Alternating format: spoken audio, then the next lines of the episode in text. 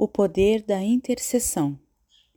Amados, quando entendemos o poder e o amparo que nos foi confiado pelos desígnios do alto, a vida aqui no plano físico fica muito mais agradável. Tudo aquilo que entendemos como problemas, dificuldades e situações de desconforto, na verdade são obstáculos que nos ensinam a nos tornar vencedores. Cada alma em corpo físico vem com um determinado plano encarnatório a fim de evoluir, experienciar e levar o aprendizado para suas versões mais elevadas. Muitas vezes dizemos e até entendemos que uma alma em suas versões mais elevadas sabe tudo. Não é verdade. Ela tem o potencial de tudo saber e de tudo entender, mas o que ela precisa de fato é experienciar cada situação em mundos inferiores, pois os mundos superiores não oferecem tais oportunidades. A consciência das almas em mundos superiores é muito alargada e a percepção também corresponde ao grau de frequência predominante por lá. Mas não é um campo fértil onde as almas podem passar pelas experiências mais duras como aqui na Terra, por exemplo. Esta é a razão que faculta às almas elevadas enviarem fractais para mundos de terceira dimensão. Os encarnados na Terra são fractais de almas que formam cada qual a sua mônada, e por isso todos têm o seu eu superior. Experienciar a dualidade é viver as polaridades dentro de um mundo 3D.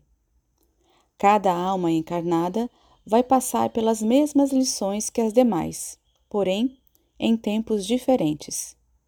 É a forma mais prática que pode facilitar a ascensão delas. Enquanto uma experiencia determinada lição, outras almas já passaram por ela, o que cria uma oportunidade de se prestar auxílio. O auxílio também pode se chamar de caridade ou solidariedade. Quando alguém vê um ser humano passando por tremendas dificuldades, ele consegue compreender a situação melhor do que aquele que passa, uma vez que ele já passou por aquela lição. Estando em posse da experiência vivida antes, é possível a ajuda caridosa. Mas, antes de ajudar, necessário se faz que se exercite a compaixão. Entender que as lições que o outro passa fazem parte do seu aprendizado, que são elas que lhe facultam a frequência do alargamento de sua consciência. São tais experiências que moldam o caminho da ascensão. Lembrando sempre que estamos numa escola de almas. Seria mais trágico se todos precisassem passar pelas provas ao mesmo tempo. Estando em degraus diferentes da escada, os da dianteira sempre podem auxiliar os que vêm atrás. A falta de conhecimento faz com que a maioria interceda de forma equivocada em favor dos que passam pelas provações. Quase que invariavelmente se pede que Deus livre o outro de tais provas. Seria a mesma coisa que pedir ao professor da escola que livre o aluno dos testes escolares. Seria mais um prejuízo do que um auxílio, não é verdade? Então, quando você tem a intenção de ajudar alguém, e isso exige uma intercessão em seu favor, claro que ela é muito útil. Mas o resultado é alcançado somente se for feita de forma correta. Temos a garantia de que nenhum pedido honesto deixa de ser atendido jamais. Essa lei é divina. O segredo, então, é fazer os pedidos honestos. Não seria honesto pedir para Deus livrar o outro das provas que lhe ensinam e que mostram o caminho da evolução de sua alma. Porém, quando compreendemos que cada um passa exatamente por aquilo que precisa passar, nos envolvemos em solidariedade e a caridade entra em cena.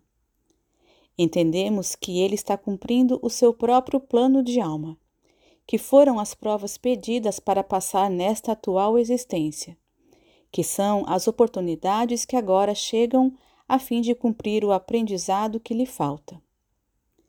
Imbuídos dessa compaixão, podemos interceder em seu favor, não para pedir que lhe sejam tiradas as provas, mas que lhe seja facultado o amparo divino, que lhe possa inspirar os caminhos mais suaves do percurso e que ele encontre as maneiras menos dolorosas durante tal aprendizado. Sempre levando em conta que tudo que o outro passa é de fato uma oportunidade para aprender. A intercessão honesta sempre funciona. Quanto mais pessoas o fizerem em favor da mesma pessoa, mais ela se potencializa. Mas é preciso fazer da forma que foi descrita aqui. Como sugestão, eu diria uma forma que costumo utilizar quando o faço. Respeitando o plano de alma de eu peço à providência divina que seja oferecido a ele ou a ela o amparo necessário e a cura possível, mesmo compreendendo que são suas provas escolhidas, que suas dores sejam amenizadas dentro do que lhe faculta a providência divina. Envolver o outro no amor incondicional, enviar boas energias, enviar luz e outras maneiras que eventualmente possa ser inspirado é também uma contribuição muito importante. E por fim, lembrar que somos co-criadores ilimitados.